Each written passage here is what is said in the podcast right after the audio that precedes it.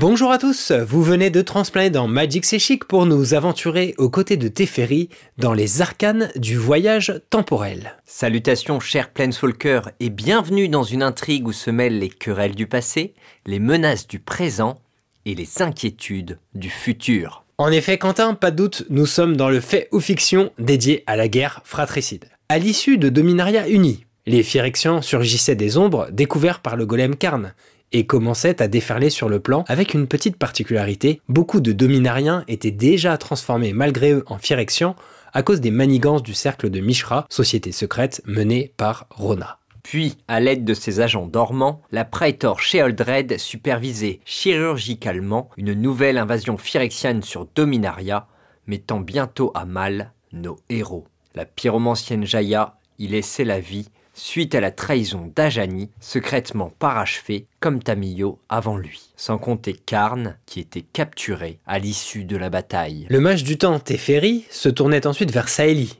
Leur dernier espoir se situe dans la réplique d'un silex dévastateur que l'artificière natif de Kaladesh avait pu forger. Un silex en tout point semblable à celui utilisé jadis par Urza pour mettre fin à la guerre contre son frère corrompu, Mishra. Mais Karn était potentiellement leur seul moyen de comprendre comment l'activer, après l'avoir envoyé en colis recommandé chez Eleshnorn, la leader des Phyrexians. Leur seule issue s'avère de laisser Teferi retourner dans le passé afin d'y voir comment Urza a enclenché le puissant artefact. Prêt pour la suite de l'histoire? N'hésitez pas à être totalement paré en prenant soin d'avoir écouté notre fait aux fiction dédié à Elspeth, mais aussi l'épisode spécial de la chasse de minuit où Teferi rencontrait Vren pour la première fois, car on va les recroiser ici, entre autres. Au pire, si des questions demeurent, on se retrouve à la fin ou en commentaire. Prenez place dans ce cercueil de stase désormais, car c'est parti De retour des éternités aveugles, où il a tenté de mobiliser des renforts venus des quatre coins du multivers, Teferi pénètre dans la tour d'Urza, à l'est du continent de Terrissiar. Le sens du détail de cet atelier, dans sa structure et ses ornementations relativement épargnées par le temps, lui rappelle à quel point Urza, son mentor, était incapable d'accorder autant d'attention aux gens qui l'entouraient. Le mage dominarien Joda l'accueille, ayant senti son arrivée grâce à un sort de protection. Il le découvre en compagnie de Vren, elle-même bien évidemment accompagnée de Seth, son symbiote si les alertes du mage du temps n'ont pas vraiment trouvé d'écho chez les anciens Planeswalkers, la jeune génération a très vite répondu présente. Saeli et la chasseuse de fantômes Kaya se sont spontanément jointes à son combat, l'ingénieur de Kaladesh ayant même pour l'occasion fait sien l'ancien atelier d'Urza. Joda a lui aussi une surprise de son côté. En l'absence de Teferi, deux forces vives ont débarqué. Il connaît bien l'une des deux, la chasseuse Vivien Red, puisqu'il a combattu à ses côtés contre Nicole Bolas sur Ravnica. Il ne connaît l'autre qu'à travers les récits d'Ajani ou de Karn, mais elle est déjà entourée d'une légende éclatante, malgré son jeune âge, la chevalière Elspeth Tyrell. Leur rencontre est cependant houleuse. Elle le prend immédiatement à partie sur ce qui est arrivé à Ajani. Et Teferi n'a pas vraiment de justification à lui apporter, d'autant moins qu'il s'en veut énormément de la tournure des événements. Face à cette absence de réponse, la guerrière se ferme rapidement, tandis que la réunion commence. Kaya fait le point sur les fronts de guerre, les troupes phyrexianes déferlent sans discontinuer, mais les autres mondes se préparent. Que ce soit Ixalan, Kaldheim, Kaladesh, Zendikar ou Ravnica, les sentinelles ont réussi à trouver du soutien. La nouvelle la plus surprenante est cependant celle du camp des Mirans, résistant encore pour sauver ce qu'il reste de Mirodin et mené par le Planeswalker Kos. Lorsqu'ils annoncent qu'une alliance avec les forces Miran constitue la base de leur plan d'infiltration pour détruire la nouvelle Phyrexia de l'intérieur, Elspeth qui s'est tenu coite tout du long, balaye d'une remarque tous leurs espoirs. Ils ont déjà tenté avec Kos de lutter contre les Phyrexians sur leur nouvelle terre corrompue. Selon elle, ce plan est voué à l'échec. Suite à cette remarque acide, Elspeth quitte la pièce et Joda se précipite dans son sillage pour apaiser la bile noire qui agite notre héroïne. S'adressant à ceux qui sont restés, Vivienne confirme une partie des informations de la chasseuse de fantômes, en les recoupant avec celles apportées par Urabrask, le prêtre rouge dissident. L'identité de son informateur provoque une vague de défiance dans l'assistance. Et lorsqu'elle évoque le plan d'unification du multivers d'Eleshnorn, Kaya rappelle son aventure sur Kaldheim. Nos héros comprennent alors avec horreur que les Praetors sont en voie de créer leur propre arbre-monde pour en faire un point de passage physique entre les différents mondes et ainsi étendre leur domination sur l'ensemble du multivers. Sans compter que les informations initiales viennent d'un de ces monstres, introduit à la chasseuse par le fourbe et l'indigne de confiance, Tézret. L'arrivée de ces informations, un peu trop au bon moment, est contrebalancée par l'urgence de comprendre l'emploi du silex. Nos héros n'ont donc pas le temps de s'en préoccuper. Si une ultime contre-attaque des Mirans est leur seule ouverture pour détruire le futur arbre-monde, il leur faut à tout prix trouver dans le passé le moyen d'activer le silex. L'encre temporelle, le dispositif de voyage dans le temps créé par Saïli, a été l'objet de multiples contraintes. Il avait fallu s'assurer du bon niveau de puissance insufflé à la machine pour ne pas compromettre la santé du voyageur temporel, et utiliser des outils et composants qui n'avaient pas été créés pour fonctionner ensemble. D'ailleurs, l'un d'eux, l'orbe du champ d'étoiles, un artefact d'Urza, comme par hasard, retrouvé par Teferi, dissimule un esprit frappeur dont les sabotages rallongent encore le temps de préparation. Dans cette entreprise, Teferi a aussi cruellement besoin de l'aide des pouvoirs psychiques de Kaya. L'encre temporelle est capable de faire voyager uniquement son esprit dans le temps, transmettant ce dont il témoigne en direct à Kaya, rester dans le présent. Il fallait admettre une chose, la machine créée par Saïli constitue une pure merveille d'artificier. Pour assurer l'intégrité de son corps pendant ses pérégrinations temporelles, Teferi s'installe au sein d'un cercueil de stase, reproduction de celui employé par Tavnos, l'ancien apprenti d'Urza, pour survivre au cataclysme engendré par le silex originel.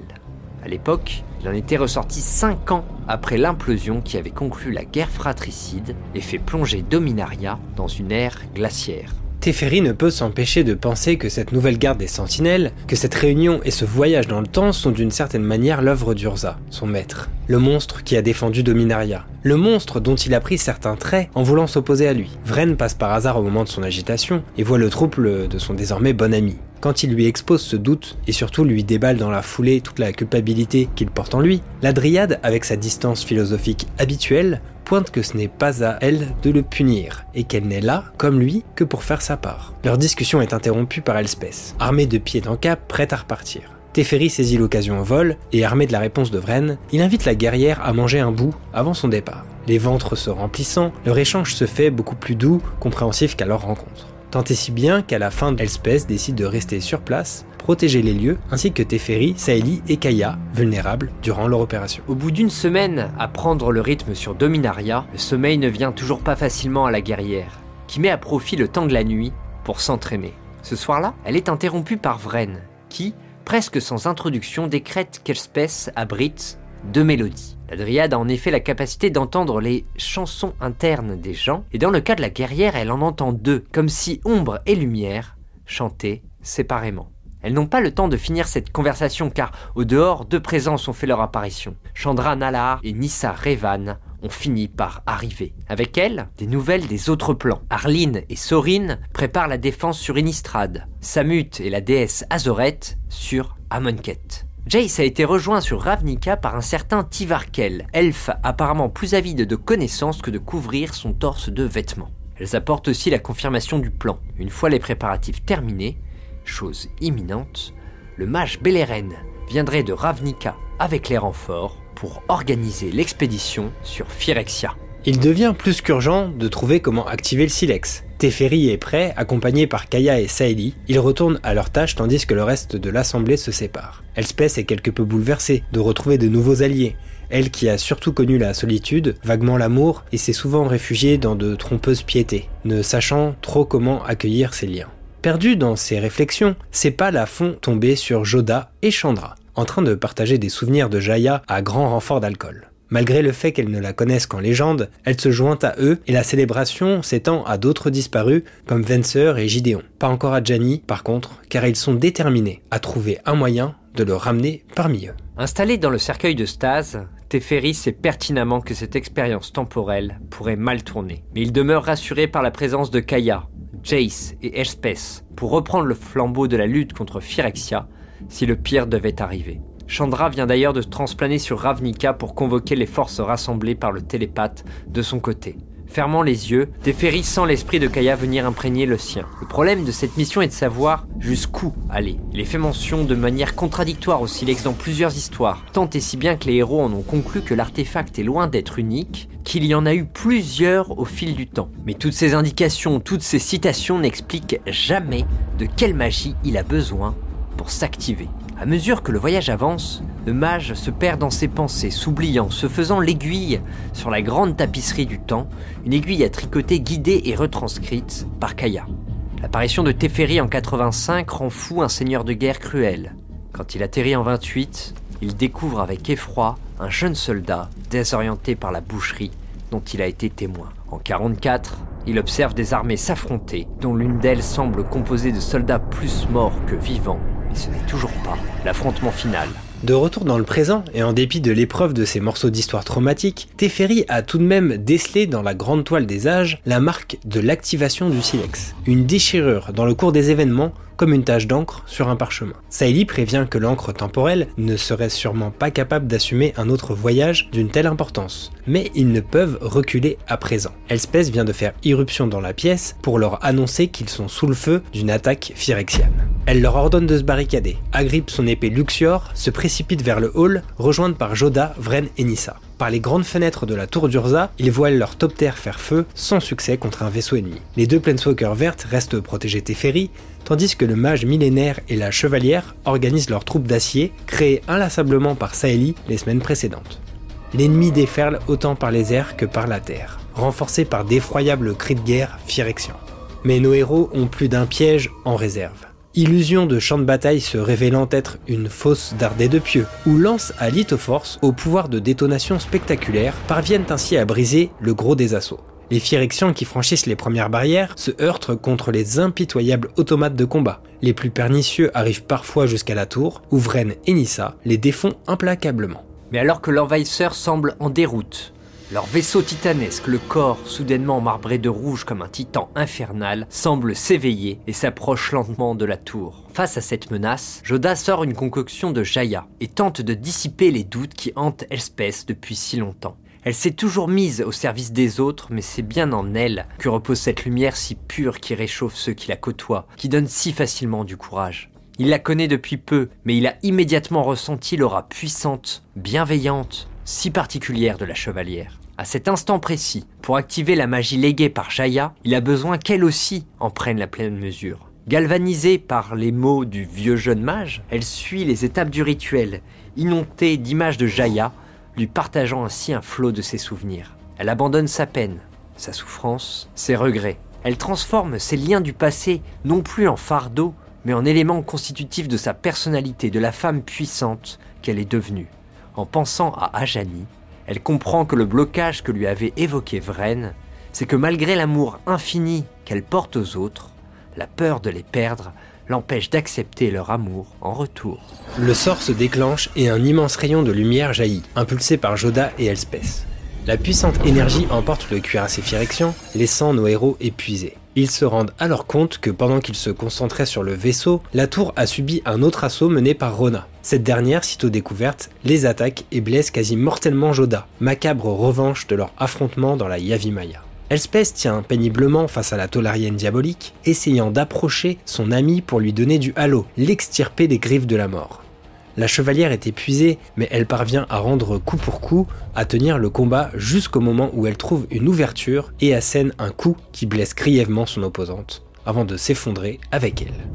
C'est le moment que choisit Tezret pour faire son apparition, enjoignant Elspeth à disparaître avant que les assauts continus des Phyrexians n'emportent la tour. Répondant avec flegme aux provocations de la chevalière, alors qu'il pourrait aisément en profiter pour l'achever, il se contente de ramasser Rona et de disparaître dans les ténèbres. Après la lumière intense, Vren et Nissa ont décidé de se rapprocher de l'atelier. Meilleur moyen pour accomplir leur tâche, protéger Teferi. En chemin, elles sont surprises par une explosion, mais ne parviennent toutefois à identifier sa provenance. En escaladant jusqu'au deuxième étage, Nissa observe à l'est, venant des champs de la Nouvelle Argive, une armée uniformément équipée et guidée par ce qui fut vraisemblablement un ange.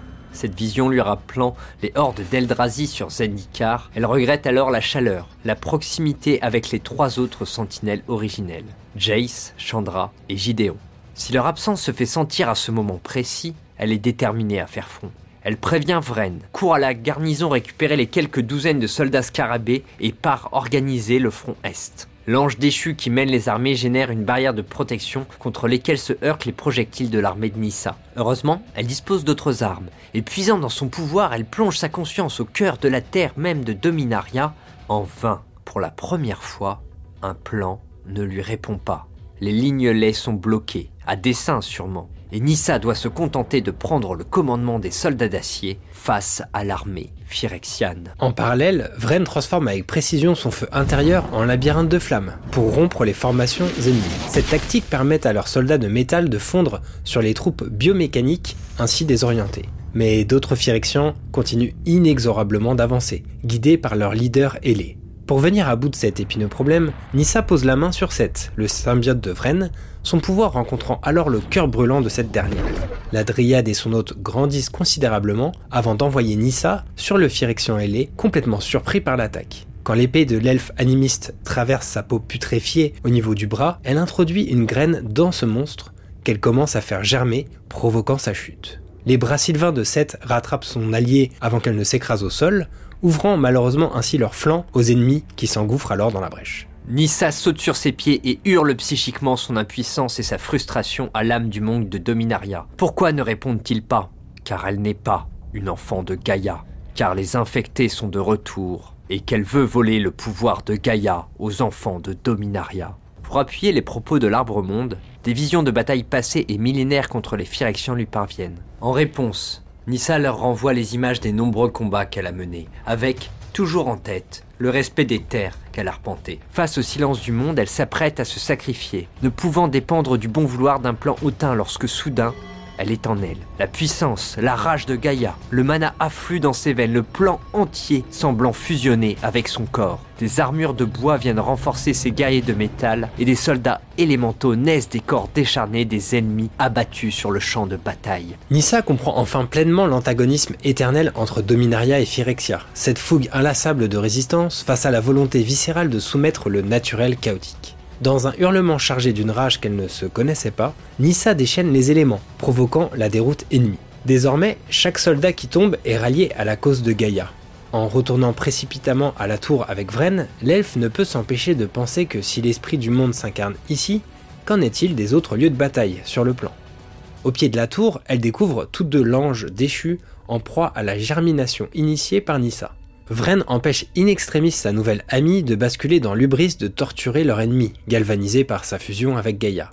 Après avoir vu ce que les Phyrexians font endurer à leurs opposants, Nissa sait qu'elle ne peut s'abaisser à leur niveau, qu'elle devra être résolue et elle achève leur adversaire.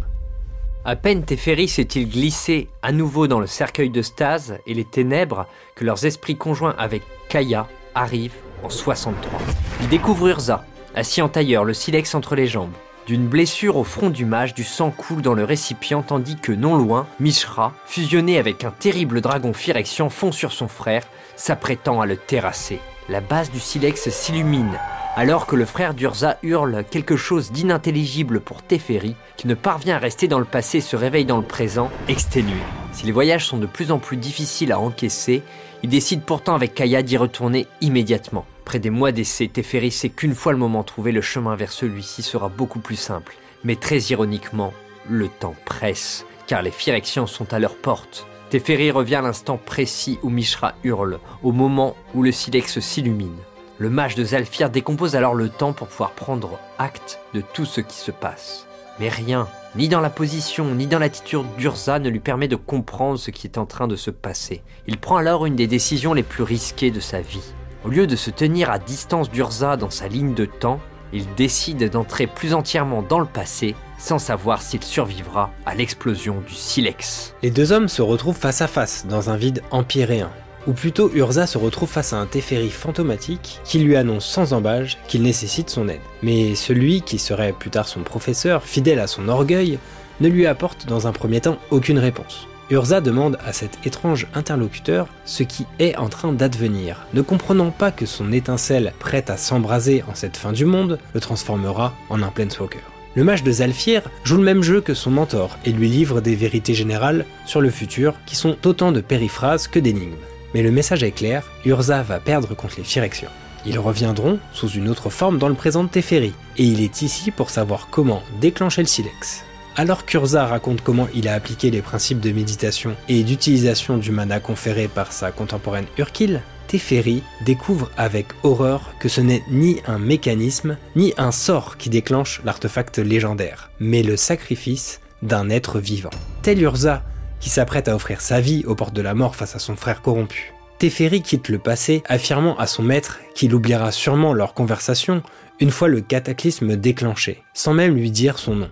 Le temps reprend son cours. Quand Vren et Nissa reviennent enfin à l'atelier de Saeli, la porte en est défoncée, la pièce envahie de fumée noire, et il y a plus de silhouettes qu'il ne devrait autour de l'encre temporelle. Faisant souffler le vent, Nissa dévoile la pièce pour tomber nez à nez avec Nairi. Leur dernière rencontre sur le plan natif de Zendikar ne s'étant pas forcément bien passée, la stupeur de la trouver ici est plus qu'amère. Mais Jace s'interpose aussitôt.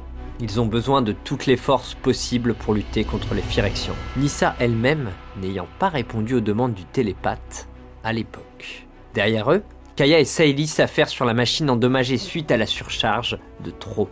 Mais quand ils essaient d'interagir avec Teferi, celui-ci ne répond pas. Il semble disparaître dans le cercueil de stase. Vren annonce que sa mélodie intérieure semble encore mêlée à celle de l'encre temporelle et qu'il serait dangereux de forcer une interaction extérieure Mais le temps presse plus que jamais. Kaya, bien qu'incertaine sur ce qu'elle a perçu de l'échange de Teferi et Urza, prendra la responsabilité de réussir à activer le silex. Joda et Elspeth reviennent enfin de leur combat, et l'archimage de Dominaria propose de prendre la responsabilité de sortir Teferi du piège temporel dans lequel il s'est engoncé. Vren reste avec lui, ne pouvant abandonner son ami à un moment si décisif. Le reste de la troupe s'apprête à transplaner sur la nouvelle Phyrexia pour utiliser le Silex durant l'assaut des Mirans, désormais plus qu'imminent. Mais d'autres Planeswalkers arrivent dans la pièce. Vraska, dans une sublime armure Golgari. L'elfe Tivar, torse nu, évidemment. Et un très maussade, Lucas. Et ce n'est pas tout. Le ninja Kaito semble avoir enfin retrouvé son ami d'enfance, l'impératrice vagabonde, débarquant aussi à ses côtés pour l'introduire auprès de ses anciens frères d'armes sur Avnica. Bien qu'un peu en retard, eux aussi ont répondu à l'appel. Nissa observe avec un peu de distance cette réunion nouvelle des sentinelles, s'enquiert néanmoins auprès de Jace de l'absence de Chandra. Il la rassure en l'informant qu'elle a juste été dire au revoir à sa mère sur Kaladesh, avant de les rejoindre également pour la grande bataille qui s'annonce. Elle ne ressent clairement plus la cohésion qui avait initialement unifié les quatre sentinelles. Que ce soit en voyant ce rassemblement quand même très hétérogène de Planeswalker, ou même vis-à-vis de Jace ou Chandra. Malgré ses blessures laissées ouvertes, elle se rappelle tout de même comment une telle alliance improbable était venue à bout de la mégalomanie de Bolas sur Ravnica, et comment elle avait entreaperçu grâce à Gaïa tous les peuples de Dominaria s'unir contre Phyrexia, comme elle avait vu ceux de Zendikar le faire aux Eldrazi. Puis, un détail dans les débris de l'encre temporelle attire son attention, et elle ramasse le petit colibri automate que Saïli avait construit pour Teferi. Pour le bien du multivers, il faut plus que jamais raviver les serments. Teferi se réveille sur une plage ensoleillée. Il sent le sable chaud entre ses doigts, le picotement du sel de l'air marin. La fatigue des dernières épreuves ne l'a pas quitté. Lorsqu'il tente de parler à Kaya, il comprend aussitôt que leur lien psychique est rompu pourvu qu'elle se souvienne de chaque élément de son échange avec Urza. Quelque chose lui échappe, mais il ne sait pas quoi. Avisant son environnement, il repère des traces de pas dans le sol et part en quête de leur propriétaire. Et voici pour notre résumé de la guerre fratricide. Même si, soyons honnêtes, on ne vous a résumé que les histoires principales se déroulant à l'époque actuelle sur Dominaria. Plusieurs autres histoires sont ancrées directement pendant la guerre fratricide, mais n'ont quasiment aucun lien avec ce qu'on vous raconte depuis bientôt euh, deux ans. Pour les plus curieux, elles sont néanmoins intéressantes pour remettre en perspective la guerre fratricide, et là je parle vraiment du roman du même nom sur le conflit entre Urza et Mishra. Notamment le point de vue de Kayla, la femme d'Urza, qui apporte toute la nuance nécessaire aux conséquences dévastatrices de certains choix de son mari. Et nous n'avons pas évoqué un chapitre entier se déroulant avec Tezret sur la nouvelle Phyrexia. Mais c'est une bonne nouvelle pour vous car nous allons lui consacrer un fait ou fiction qui lui est propre. Tellement ce moment semble important pour la suite. Alvar, cessons de nous balancer entre passé et futur. Mais où vient donc d'atterrir Teferi? Partagez-nous vos théories en commentaire, mais euh, perso, je mets une pièce sur Zalfir, son continent d'origine, hein, qu'il avait entièrement déphasé pour le protéger durant la grande invasion euh, phyrexiane, et qu'il n'a pas su ramener ensuite. Surtout que Vren semblait avoir un rôle à jouer pour l'y aider et qu'elle reste justement avec Joda à ses côtés. Pour ma part, moi j'ai une euh, petite théorie qui est plus sur la fameuse orbe qui avait perturbé euh, le voyage dans le temps, dans laquelle Joda a trouvé une petite poche temporelle avec euh, des copies de Xancha et Mishra sous le forme de construct, qui en fait étaient en attente de Teferi, qui laisse penser que Urza a quand même un rôle dans tout ça. Et en parlant de rôle à jouer, qui va se sacrifier pour déclencher le silex? Urza ne s'est-il vraiment pas souvenu de sa conversation avec Teferi ensuite? En tout cas, l'héritage, l'arme ultime contre les Phyrexians, est très inspiré du Silex puisqu'elle fait le ménage et demandait elle aussi un double sacrifice celui de Gérard et Urza. Sinon, change de sujet, mais pour tenter de remporter un code d'AP de la chasse de minuit,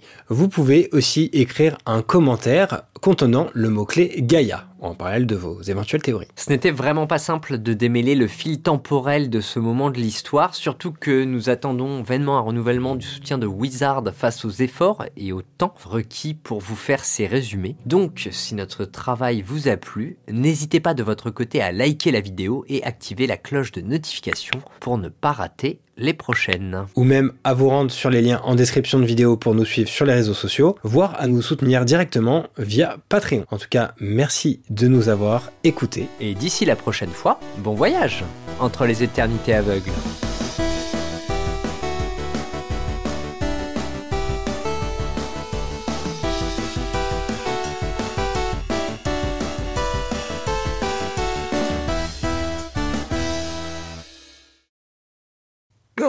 Putain. Non, je. je non, je vais. Ouais, je. putain. oh putain. Mais. qu'est-ce qui se passe? C'est l'émotion, Alvar? Bah non, enfin, on va, on va jamais s'en sortir. Si, si, t'inquiète, on va les avoir. Non, non, c'est abusé là, la, la Dream Team de Sentinelle là, mais comment tu veux qu'on gagne face à eux? Quoi? Mais tu veux la victoire des Phyrexians? Quoi? Toi, tu souhaites la fin de l'Empire? On s'appelle quand même Praetor Phyrexian sur nos Discord, mec. hein. Désolé, mon vieux, mais là je crois que cette fois c'est vraiment l'heure de. La guerre fratricide.